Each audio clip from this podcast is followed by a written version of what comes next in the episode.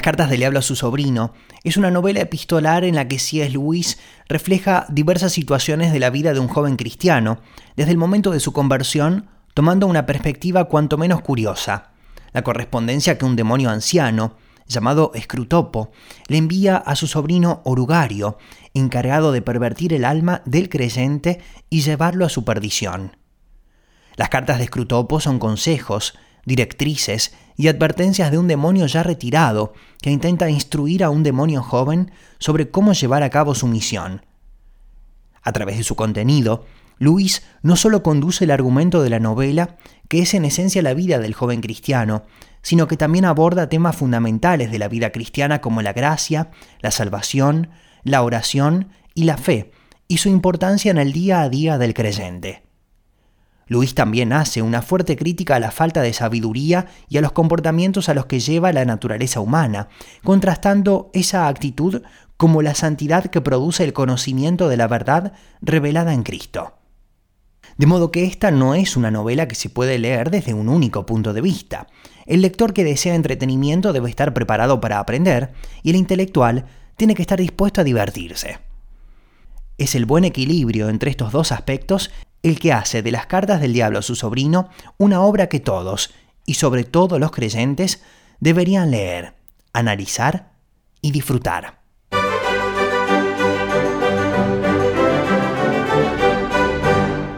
Mi nombre es Alexis Millares y en este podcast te invito a leer juntos y a reflexionar sobre las 31 cartas del diablo a su sobrino de C.S. Lewis.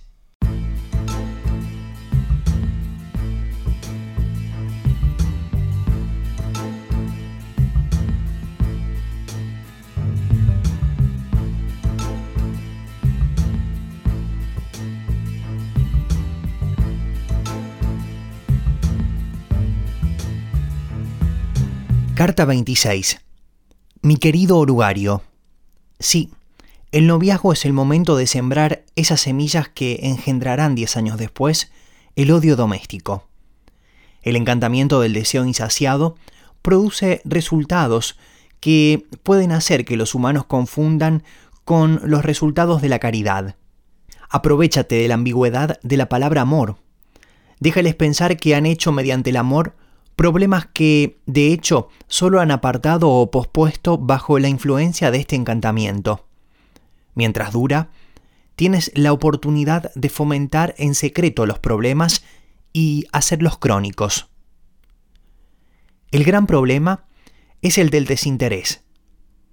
Observa una vez más el admirable trabajo de la rama filiológica al sustituir por el negativo desinterés la positiva caridad del enemigo. Gracias a ello, puedes desde el principio enseñar a un hombre a renunciar a beneficios no para que otros puedan gozar de tenerlos, sino para poder ser desinteresado renunciando a ellos. Este es un gran punto ganado. Otra gran ayuda cuando las partes implicadas son hombre y mujer es la diferencia de opinión que hemos establecido entre los sexos acerca del desinterés. Una mujer entiende por desinterés principalmente tomarse molestias por los demás. Para un hombre significa no molestar a los demás.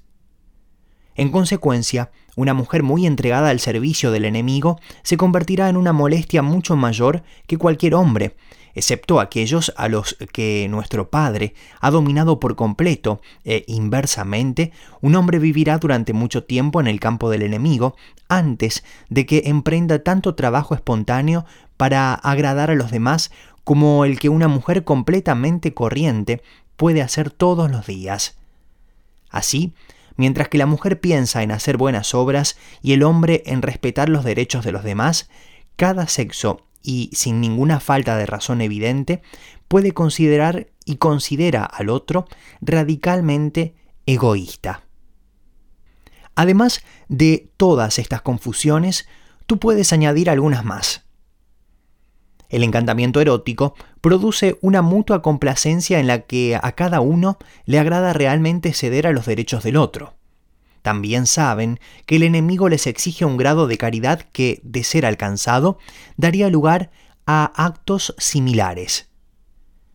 Debes hacer que establezcan como una ley, para toda su vida de casados, ese grado de mutuo sacrificio de sí, que actualmente emana espontáneo del encantamiento, pero que cuando el encantamiento se desvanezca no tendrán caridad suficiente para permitirles realizarlos. No verán la trampa, ya que están bajo la doble ceguera de confundir la excitación sexual con la caridad y de pensar que la excitación durará. Una vez establecida como norma una especie de desinterés oficial, legal o nominal, una regla para cuyo cumplimiento sus recursos emocionales se han desvanecido y sus recursos espirituales aún no han madurado, se producen los más deliciosos resultados. Al considerar cualquier acción conjunta, resulta obligatorio que A argumente a favor de los supuestos deseos de B y en contra de los propios, mientras B hace lo contrario. Con frecuencia es imposible averiguar cuáles son los auténticos deseos de cualquiera de las partes. Con suerte, acaban haciendo algo que ninguno quiere, mientras que cada uno siente una agradable sensación de virtuosidad y abriga una secreta exigencia de trato preferencial por el desinterés, de que ha dado prueba, y un secreto motivo de rencor hacia el otro por la facilidad con que ha aceptado su sacrificio. Más tarde, puedes adentrarte en lo que podría denominarse la ilusión del conflicto generoso. Este juego se juega mejor con más de dos jugadores, por ejemplo, en una familia con chicos mayores. Se propone algo completamente trivial, como el tomar el té en el jardín. Un miembro de la familia se cuida de dejar bien en claro, aunque no con palabras, que preferiría no hacerlo, pero que, por supuesto, está dispuesto a hacerlo por desinterés. Los demás retirarán al instante su propuesta ostensiblemente a causa de su propio desinterés, pero en realidad porque no quieren ser utilizados como una especie de maniquí sobre el que el primer interlocutor deje caer altruismos baratos, pero este no se va a dejar privar de su orgía de desinterés. Insiste en hacer lo que los otros quieren. Ellos insisten en hacer lo que él quiere. Los ánimos se caldean. Pronto alguien está diciendo muy bien, pues entonces no tomaremos té en ningún sitio. A lo que sigue una verdadera discusión con amargo resentimiento por ambos lados. ¿Ves cómo se consigue? Si cada uno hubiese estado defendiendo francamente su verdadero deseo, todos se habrían mantenido dentro de los límites de la razón y la cortesía, pero precisamente porque la discusión está invertida y cada lado está contendiendo la batalla del otro lado, toda la amargura que realmente fluye de la virtuosidad y la obstinación frustradas y de los motivos de rencor acumulados en los últimos diez años queda ocultada por el desinterés oficial o nominal de lo que están haciendo, o por lo menos les sirve como motivo para que se les excuse. Cada lado es, de hecho, plenamente consciente de lo barato que es el desinterés del adversario y de la falsa posición a la que está tratando de empujarles, pero cada uno se las arregla para sentirse irreprochable y abusado, sin más deshonestidad de la que resulta natural en un hombre.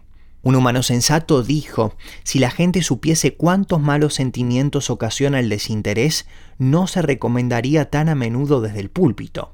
Y además, es el tipo de mujer que vive para los demás, siempre puedes distinguir a los demás por su expresión de acosados. Todo esto puede iniciarse incluso en el período de noviazgo. Un poco de auténtico egoísmo por parte de tu paciente es con frecuencia de menor valor a la larga para hacerse con su alma que los primeros comienzos de ese elaborado y consciente desinterés que puede un día florecer en algo como lo que te he descrito, cierto grado de falsedad mutua, cierta sorpresa de que la chica no siempre note lo desinteresado que está haciendo, se pueden meter de contrabando ya. Cuida mucho estas cosas y sobre todo no dejes que los tontos jóvenes se den cuenta de ellas. Si las notan, estarán en camino de descubrir que el amor no es bastante, que se necesita caridad y aún no la han alcanzado, que ninguna ley externa puede suplir su función. Me gustaría que Suburbiano pudiera hacer algo para minar el sentido del ridículo de esa joven. Tu cariñoso tío, Escrutopo.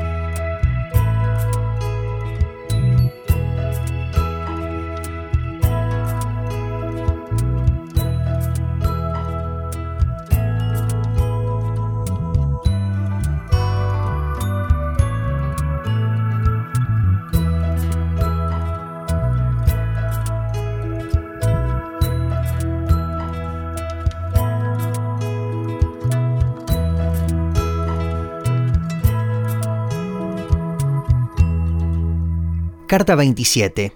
Mi querido orugario, pareces estar consiguiendo muy poco por ahora. La utilidad de su amor para distraer su pensamiento del enemigo es, por supuesto, obvia, pero revelas el pobre uso que estás haciendo de él cuando dices que la cuestión de la distracción y del pensamiento errante se han convertido ahora en uno de los temas principales de sus oraciones. Esto significa que has fracasado en gran medida. Cuando esta o cualquier otra distracción cruce su mente, deberías animarle a apartarla por pura fuerza de voluntad y a tratar de conseguir su oración normal como si no hubiese pasado nada, una vez que acepta la distracción como su problema actual y expone eso ante el enemigo y lo hace el tema principal de sus oraciones y de sus esfuerzos, entonces, lejos de hacer bien, has hecho daño. Cualquier cosa, incluso un pecado, que tenga el efecto final de acercarle al enemigo, nos perjudica a la larga. Un curso de acción prometedor es el siguiente. Ahora que está enamorado, una nueva idea de felicidad terrena ha nacido en su mente, y de ahí una nueva urgencia en sus oraciones de petición, sobre esta guerra y otros asuntos semejantes. Ahora es el momento de suscitar dificultades intelectuales acerca de esta clase de oraciones, la falsa espiritualidad debe estimularse siempre. Con el motivo aparentemente piadoso de que la alabanza y la comunión con Dios son la verdadera oración, con frecuencia se pueden atraer a los humanos a la desobediencia directa al enemigo, quien, en su habitual estilo plano, vulgar, sin interés, les ha dicho claramente que recen por el pan de cada día y por la curación de sus enfermos. Le ocultarás naturalmente el hecho de que la oración por el pan de cada día interpretada en un sentido espiritual, es en el fondo tan vulgarmente de petición como en cualquier otro sentido. Ya que tu paciente ha contraído el terrible hábito de la obediencia, probablemente seguirá rezando oraciones tan vulgares, hagas lo que hagas. Pero puedes preocuparle con la obsesionante sospecha de que tal práctica es absurda y no puede tener resultados objetivos. No olvides usar el razonamiento. Cara, yo gano, cruz, tú pierdes. Si no ocurre lo que él pide, entonces eso es una prueba más de que las oraciones de petición no sirven. Si ocurre, será capaz naturalmente de ver algunas de las causas físicas que condujeron a ello y por lo tanto hubiese ocurrido de cualquier modo. Y así, una petición concedida resulta tan buena prueba como una denegada de que las oraciones son ineficientes. Tú, al ser un espíritu, encontrarás difícil de entender cómo se engaña de este modo pero debes recordar que Él toma el tiempo por una realidad definitiva.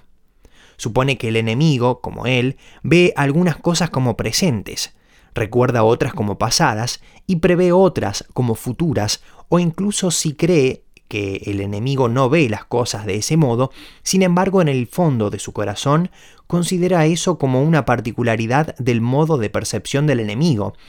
No cree realmente, aunque diría que sí, que las cosas son tal como las ve el enemigo.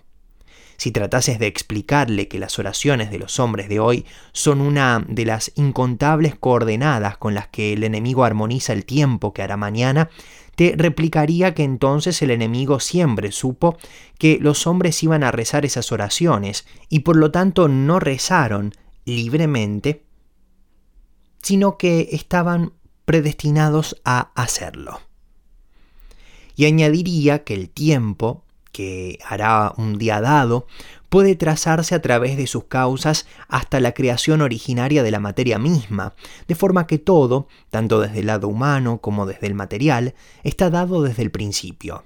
Lo que debería decir, por supuesto, evidente para nosotros, que el problema de adaptar el tiempo particular a las oraciones paniculares es meramente la aparición en dos puntos de su forma de percepción temporal, del problema total de adaptar el universo espiritual entero al universo corporal entero, que la creación en su totalidad actúa en todos los puntos del espacio y del tiempo, o mejor, que su especie de conciencia les obliga a enfrentarse con el acto creador completo y coherente como una serie de acontecimientos sucesivos, por qué ese acto creador deja sitio a su libre voluntad es el problema de los problemas, el secreto oculto tras las tonterías del enemigo acerca del amor. cómo lo hace no supone problema alguno, porque el enemigo no prevé a los humanos haciendo sus libres aportaciones en el futuro, sino que los ve haciéndolo en una hora ilimitado. Y evidentemente, contemplar a un hombre haciendo algo no es obligarle a hacerlo. Se puede replicar que algunos escritores humanos entrometidos, notablemente Boequio, han divulgado este secreto. Pero en el clima intelectual que al fin hemos logrado suscitar por toda la Europa occidental, no debes preocuparte por eso. Solo los eruditos leen estos libros antiguos y nos hemos ocupado ya de los eruditos para que sean de todos los hombres los que tienen menos probabilidades de adquirir sabiduría leyéndolos. Hemos conseguido esto inculcándoles el punto de vista histórico. El punto de vista histórico significa, en pocas palabras, que cuando a un erudito se le presenta una afirmación de un autor antiguo, la única cuestión que nunca se plantea es si es verdad. Se pregunta quién influyó en el antiguo escritor y hasta qué punto su afirmación es consistente con lo que dijo en otros libros y qué etapa de la evolución del escritor o de la historia general del pensamiento ilustra y cómo afectó a escritores posteriores y con qué frecuencia ha sido mal interpretado, en especial por los propios colegas del erudito y cuál ha sido la marcha general de su crítica durante los últimos diez años, y cuál es el estado actual de la cuestión. Considerar al escritor antiguo como una posible fuente de conocimiento, presumir que lo que dijo podría tal vez modificar los pensamientos o el comportamiento de uno, sería rechazado como algo indeciblemente ingenuo, y puesto que no podemos engañar continuamente a toda la raza humana, resulta de la máxima importancia aislar así a cada generación de las demás, porque cuando el conocimiento circula libremente entre unas épocas y otras, existe siempre el peligro de que los errores característicos de una puedan ser corregidos por las verdades características de otra. Pero gracias a nuestro Padre y al punto de vista histórico, los grandes sabios están ahora tan poco nutridos por el pasado como el más ignorante mecánico que mantiene que la historia es un absurdo. Tu cariñoso tío, Escrutopo.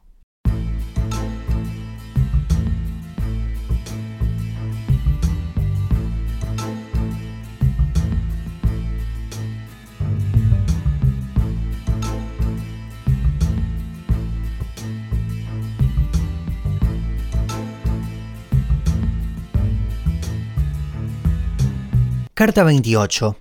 Mi querido Orugario, cuando te dije que no llenases tus cartas de basura acerca de la guerra, quería decir, por supuesto, que no quería oír tus rapsodias más bien infantiles sobre la muerte de los hombres y la destrucción de las ciudades.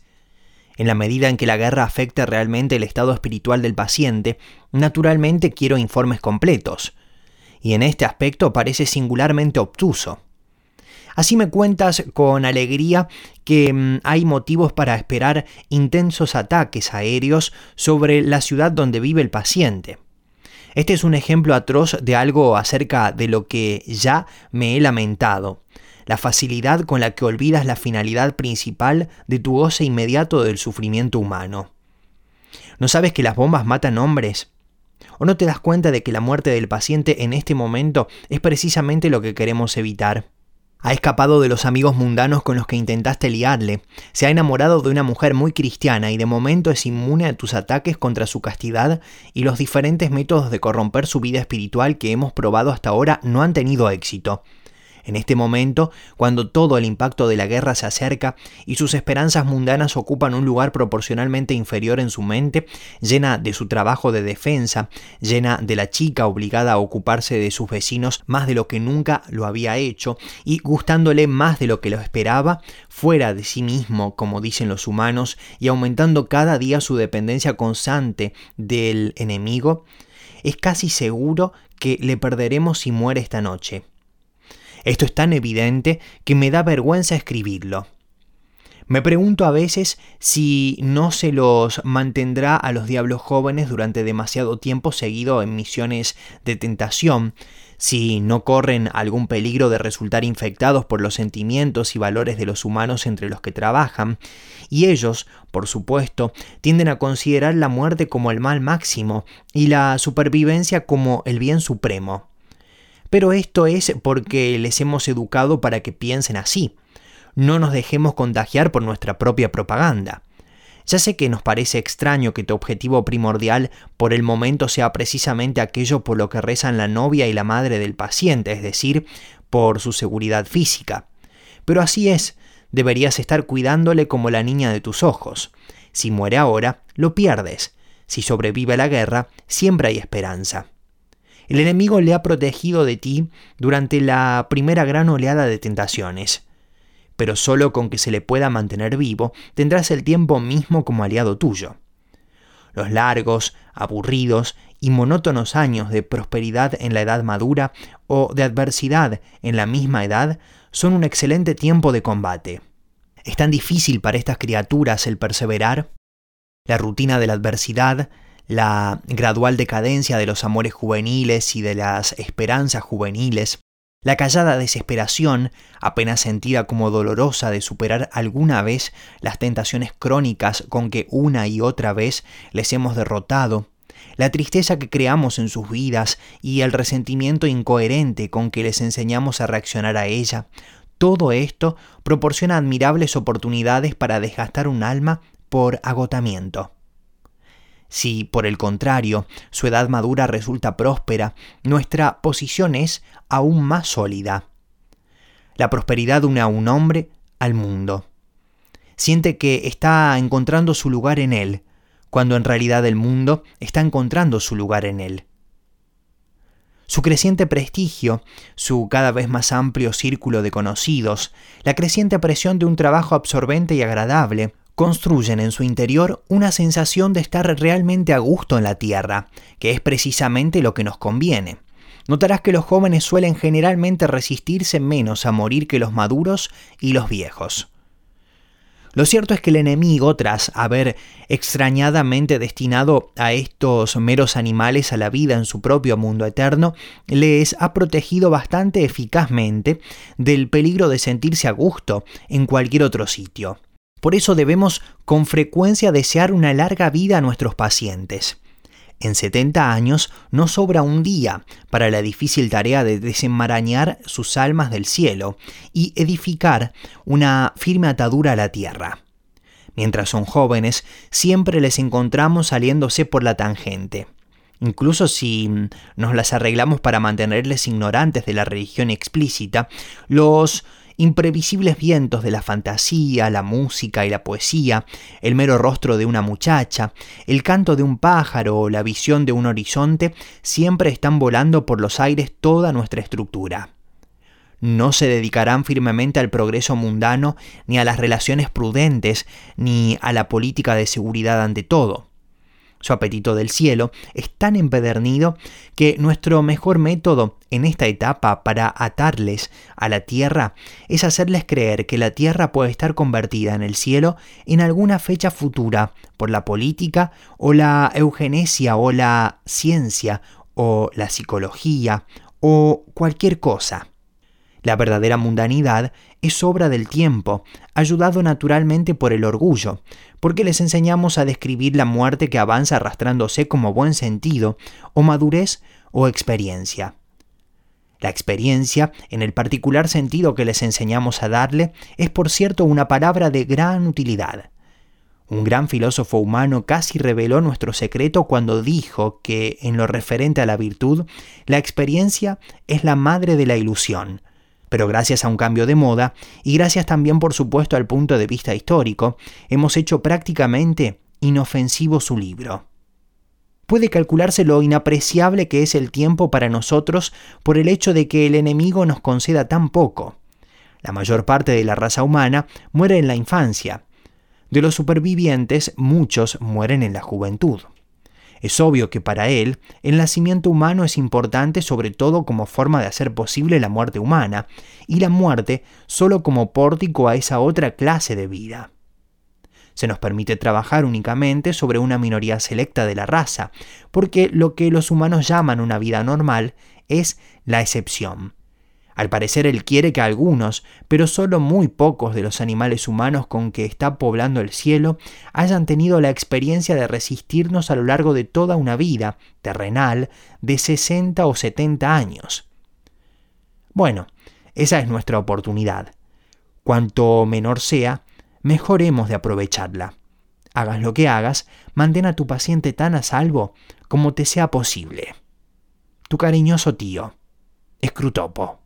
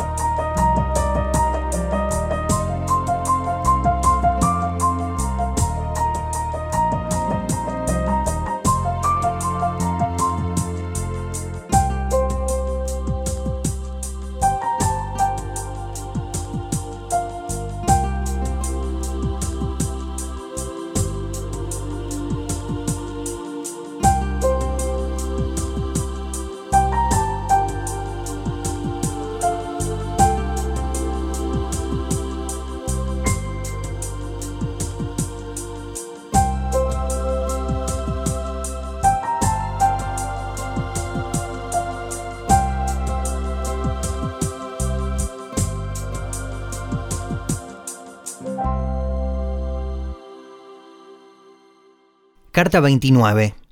Mi querido orugario, ahora que es seguro que los humanos alemanes van a bombardear la ciudad de tu paciente y que sus obligaciones le van a mantener en el lugar de máximo peligro, debemos pensar nuestra política. Hemos de tomar por objetivo la cobardía o el valor, con el orgullo consiguiente, o el odio a los alemanes. Bueno, me temo que es inútil tratar de hacerle valiente. Nuestro departamento de investigación no ha descubierto todavía cómo producir ninguna virtud. Esta es una grave desventaja.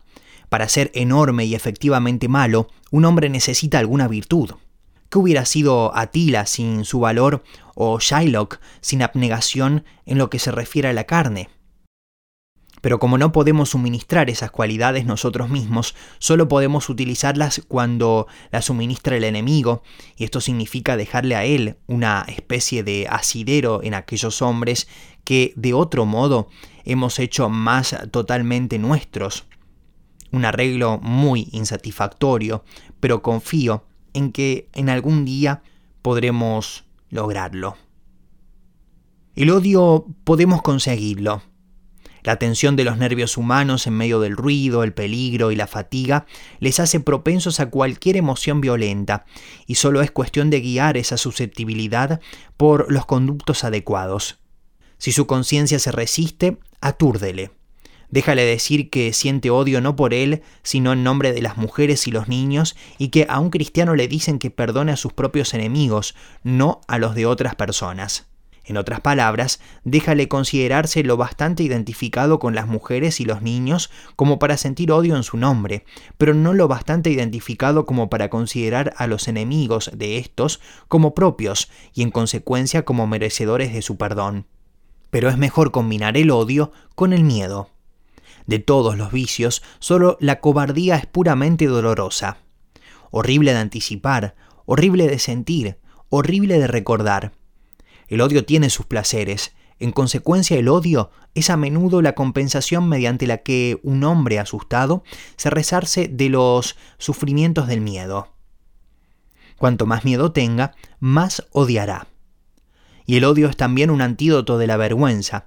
Por tanto, para hacer una herida profunda en su caridad, primero debes vencer su valor.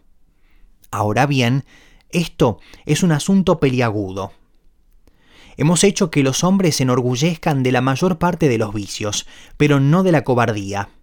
Cada vez que hemos estado a punto de lograrlo, el enemigo permite una guerra o un terremoto o cualquier otra calamidad y al instante el valor resulta tan obviamente encantador e importante incluso a los ojos de los humanos que toda nuestra labor es arruinada. Y todavía queda un vicio del que sienten auténtica vergüenza.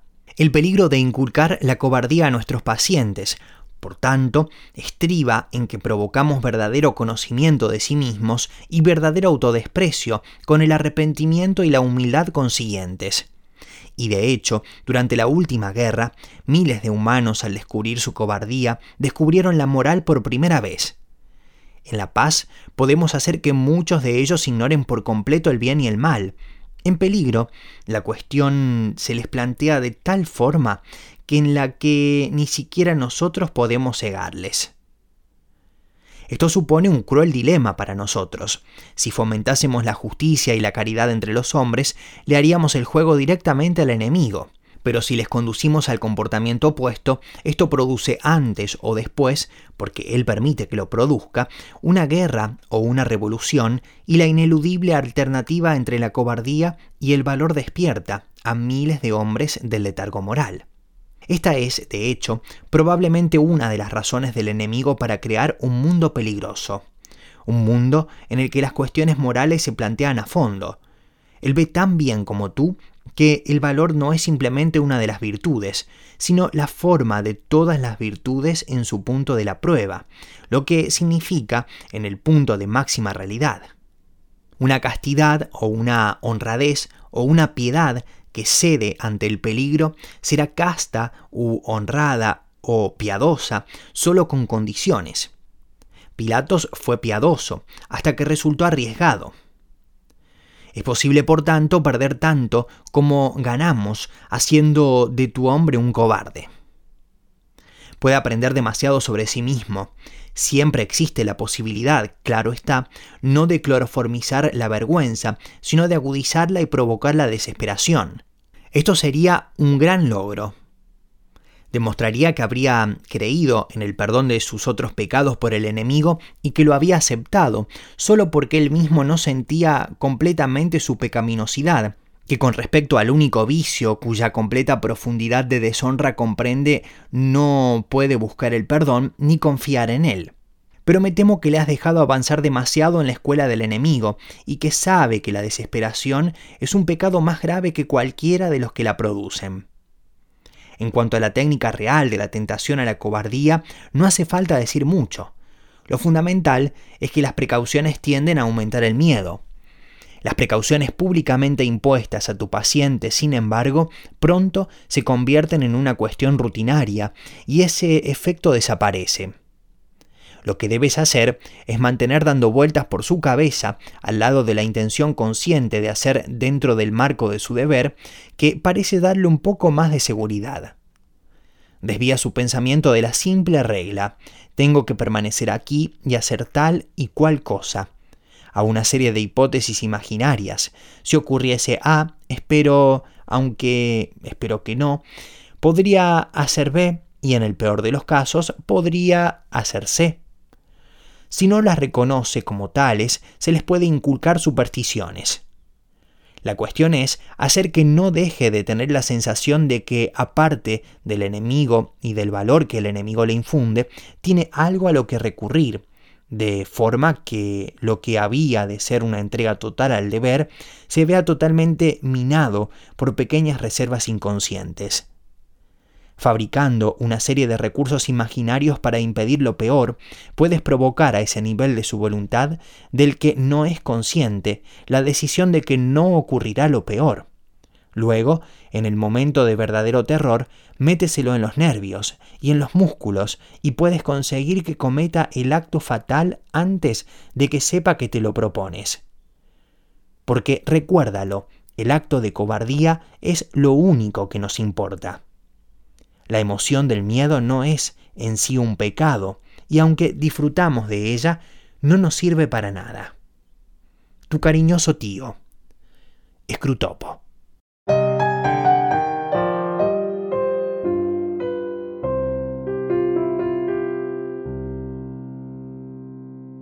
Ahí escuchamos la carta número 29 del libro Las cartas del diablo a su sobrino de C.S. Lewis en estos podcasts, en estos episodios en los que mm, estamos desarrollando este libro que tiene 31 cartas y en las que el diablo le escribe a su sobrino novato aconsejándole cómo actuar, qué estrategias utilizar para alejar al hombre de la presencia de Dios, para alejar al hombre de su relación con Dios. En el, a lo largo de estos programas, que son en total seis y que podés volver a escuchar en la radio o en las diferentes plataformas digitales, em, yo destacaba que eh, se utiliza mucho el término el enemigo. Y cada vez que escuches el término el enemigo, nosotros estamos acostumbrados como personas a utilizarlo para referirnos al diablo. Pero como en este caso el diablo es el que escribe las cartas, dirigiéndose a un diablo novato, a un demonio novato, Em, él utiliza el término enemigo refiriéndose a Dios. Entonces, cada vez que escuches la palabra enemigo, aunque te parezca un poco raro, se estaría refiriendo a Dios porque es el diablo el que firma la carta que estoy leyendo. Bueno, todavía nos quedan dos cartas más para completar este libro de C.S. Lewis, un libro fantástico, un libro excelente a mi parecer porque nos enseña diferentes estrategias en cada uno de los capítulos que nos ayudan a entender cómo obra el enemigo en nosotros a través de pensamientos en primera persona, a través de la inserción de ideas, a través de nuestro entorno, a través de las relaciones, a través de eh, alejarnos de nuestra búsqueda de Dios. Bueno, tantas estrategias que fuimos aprendiendo a través de estas 29 cartas y que la verdad yo creo que hay que volverlas a escuchar, hay que tomar nota, hay que poder también compartirlas porque son estrategias muy interesantes y muy mm, em, cuidadosas también que se utilizan para que nos, no nos demos cuenta de que es el enemigo el que está detrás de cada pensamiento extraño, de cada estrategia extraña y que con todo eso lo único que intenta es alejarnos de nuestra relación con Dios. Así que bueno, seguimos compartiendo este programa, dos cartas más todavía, la número 3 y la número 31 para completar este libro, Las cartas del diablo a su sobrino de C.S. Lewis.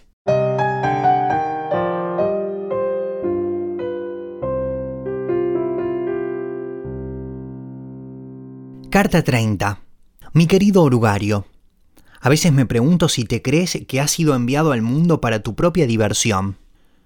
Colijo, no de tu miserablemente insuficiente informe, sino del de la policía infernal, que el comportamiento del paciente durante el primer ataque aéreo ha sido el peor posible.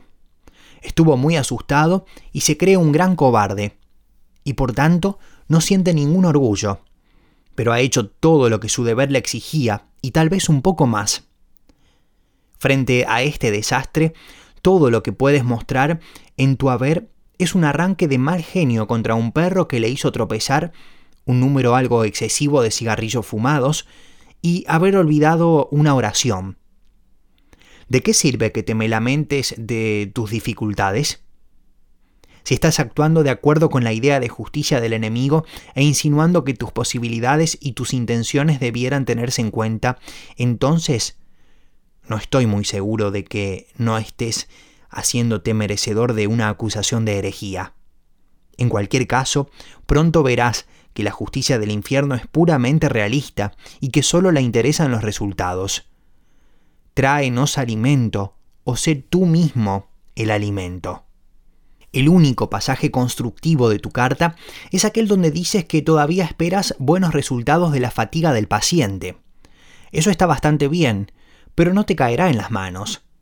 La fatiga puede producir una extremada amabilidad y paz de espíritu, e incluso algo parecido a la visión. Si has visto con frecuencia a hombres empujados por ella a la irritación, la malicia y la impaciencia, eso es porque esos hombres tenían tentadores eficientes.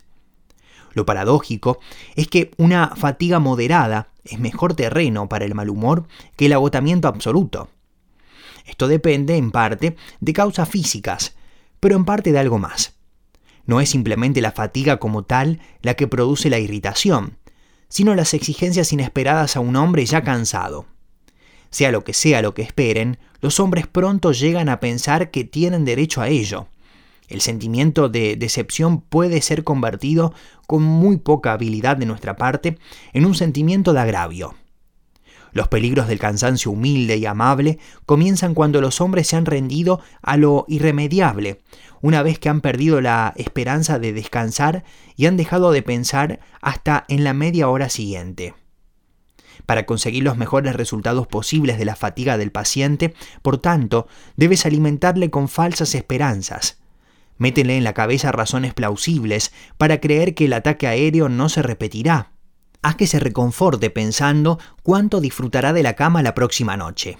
Exagera el cansancio, haciéndole creer que pronto habrá pasado, porque los hombres suelen sentir que no habrían podido soportar por más tiempo un esfuerzo en el momento preciso en que se está acabando o cuando creen que se está acabando. En esto, como en el problema de la cobardía, lo que hay que evitar es la entrega absoluta diga lo que diga, haz que su íntima decisión no sea soportar lo que le caiga, sino soportarlo por un tiempo razonable, y haz que el tiempo razonable sea más corto de lo que sea probable que vaya a durar la prueba. No hace falta que sea mucho más corto. En los ataques contra la paciencia, la castidad y la fortaleza, lo divertido es hacer que el hombre se rinda justo cuando, si lo hubiese sabido, el alivio estaba casi a la vista.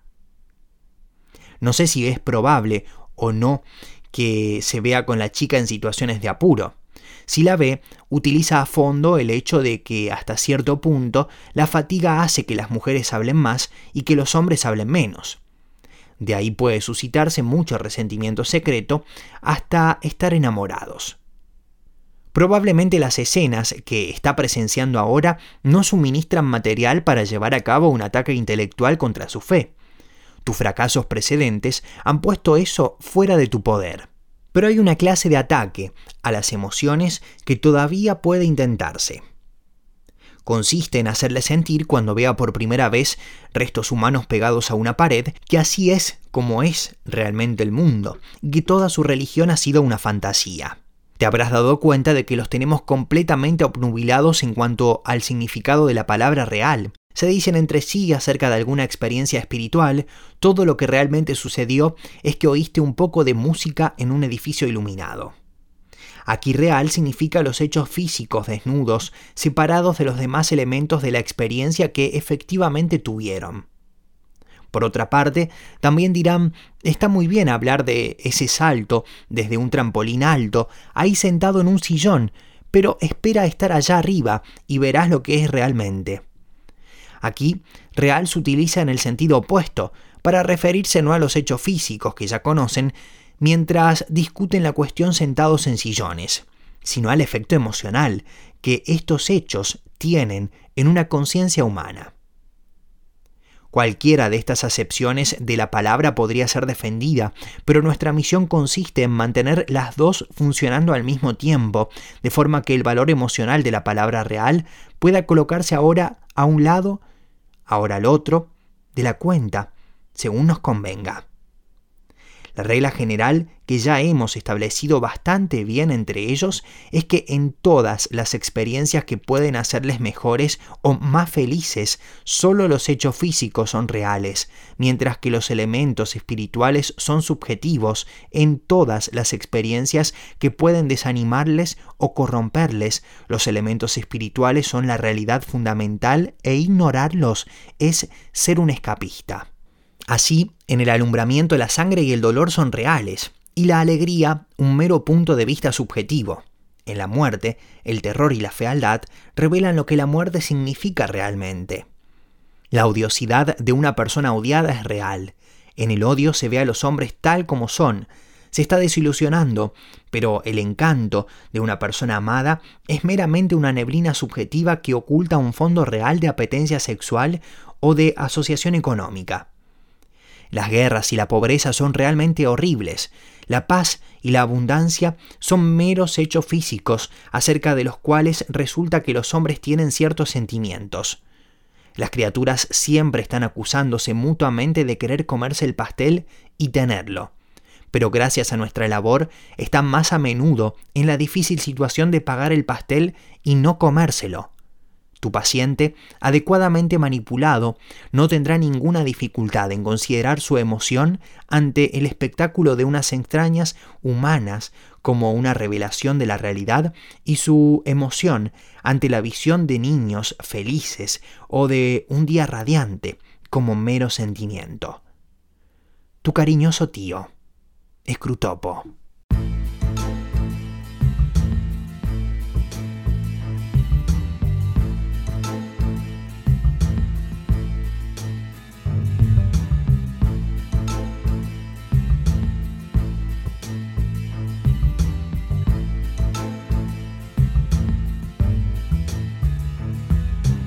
Carta 31.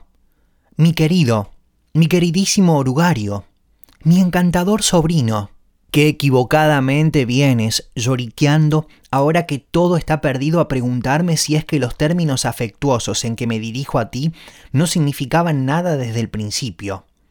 Al contrario, queda tranquilo que mi cariño hacia ti y tu cariño hacia mí se parecen como dos gotas de agua. Siempre te he deseado, como tú Pobre iluso, me deseabas. La diferencia estriba en que yo soy el más fuerte. Creo que te me entregarán ahora, o un pedazo de ti.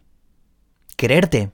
Claro que sí, un bocado tan exquisito como cualquier otro. Has dejado que un alma se te escape de las manos. El aullido del hambre, agudizada por esa pérdida, resuena en este momento por todos los niveles del reino del ruido, hasta las profundidades del mismísimo trono. Me vuelve loco pensar en ello. Qué bien sé lo que ocurrió en el instante en que te lo arrebataron. Hubo un repentino aclaramiento de sus ojos, ¿no es verdad? Cuando te vio por primera vez, se dio cuenta de la parte que habías tenido de él y supo que ya no la tenías. Piensa solo, y que sea el principio de tu agonía, lo que sintió en ese momento, como si hubiese caído una costra de una antigua herida, como si estuviese saliendo de una erupción espantosa, parecida a un caparazón, como si se despojase de una vez por todas de una prenda sucia, mojada y pegajosa por el infierno, ya es bastante desgracia verles en sus días de mortales, quitándose ropas sucias e incómodas y chapoteando en agua caliente y dando pequeños resoplidos de gusto, estirando sus miembros relajados. ¿Qué decir entonces de este desnudarse final, de esta completa purificación? Cuanto más piensa uno en ello, peor resulta. Se escapó tan fácilmente, sin recelos graduales, sin sentencia del médico, sin sanatorio, sin quirófano, sin falsas esperanzas de vida, la pura e instantánea liberación. Un momento pareció que todo era nuestro mundo, el estrépito de las bombas, el hundimiento de las casas, el hedor y el sabor de explosivos de gran potencia en los labios y en los pulmones, los pies ardiendo de cansado, el corazón helado por el horror, el cerebro dando vueltas, las piernas doliendo, el momento siguiente, todo esto se había acabado, esfumado como un mal sueño para no volver nunca a servir de nada. Estúpido, derrotado, superado. ¿Notaste con qué naturalidad como si hubiese nacido para ella. El gusano nacido en la tierra entró en su nueva vida. Cómo todas sus dudas se hicieron en abrir y cerrar de ojos ridículas. Yo sé lo que la criatura se decía. Sí, claro, siempre ha sido así.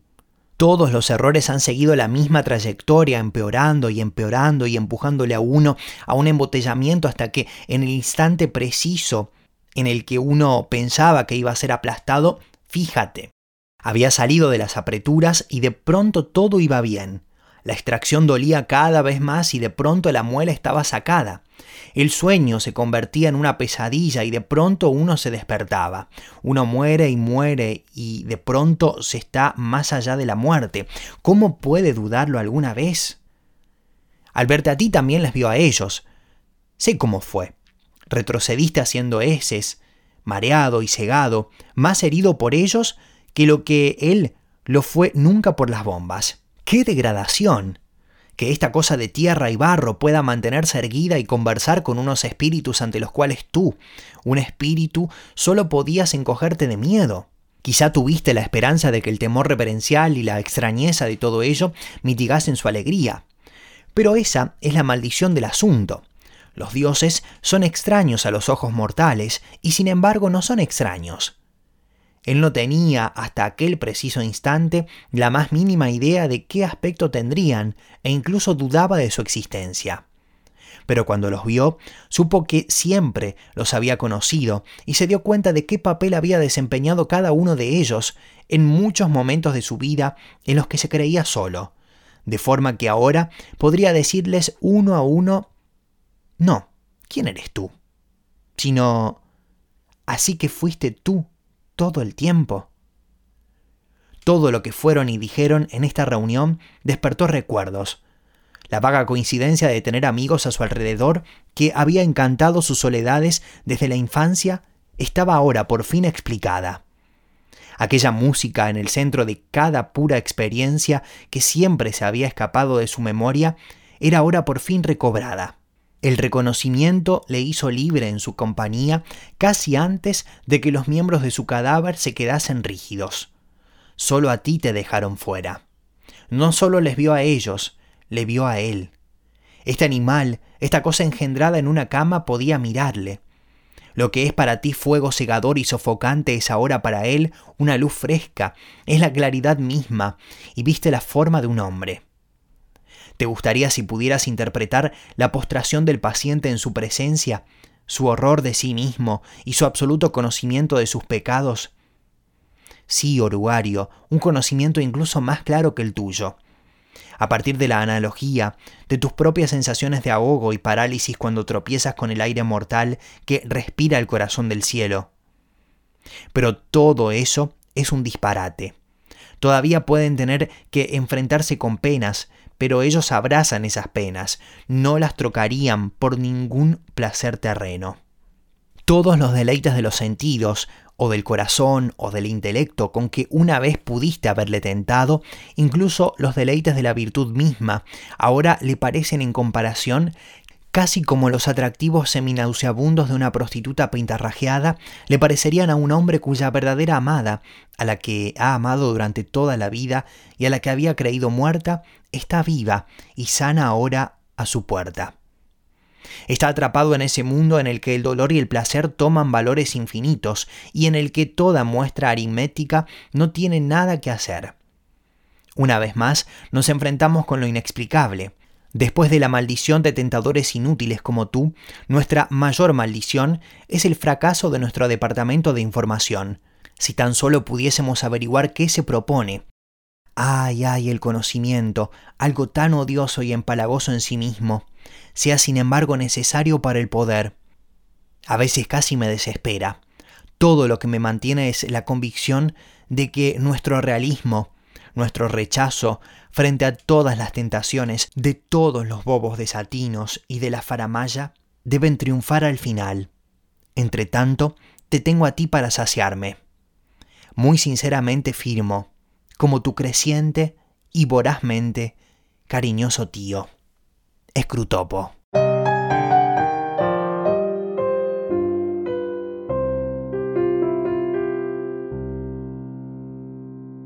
Así terminamos este libro de C.S. Lewis, Las cartas del diablo a su sobrino. Fueron 31 cartas. Este es el episodio número 6.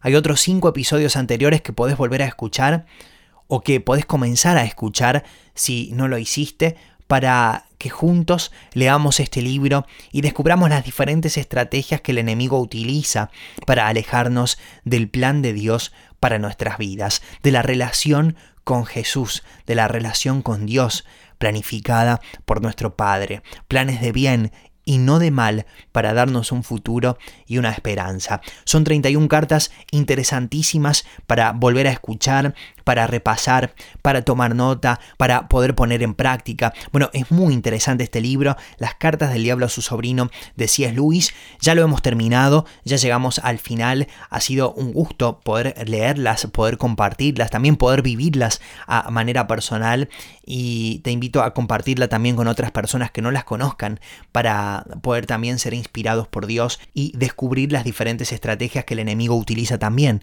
en contra de sus vidas.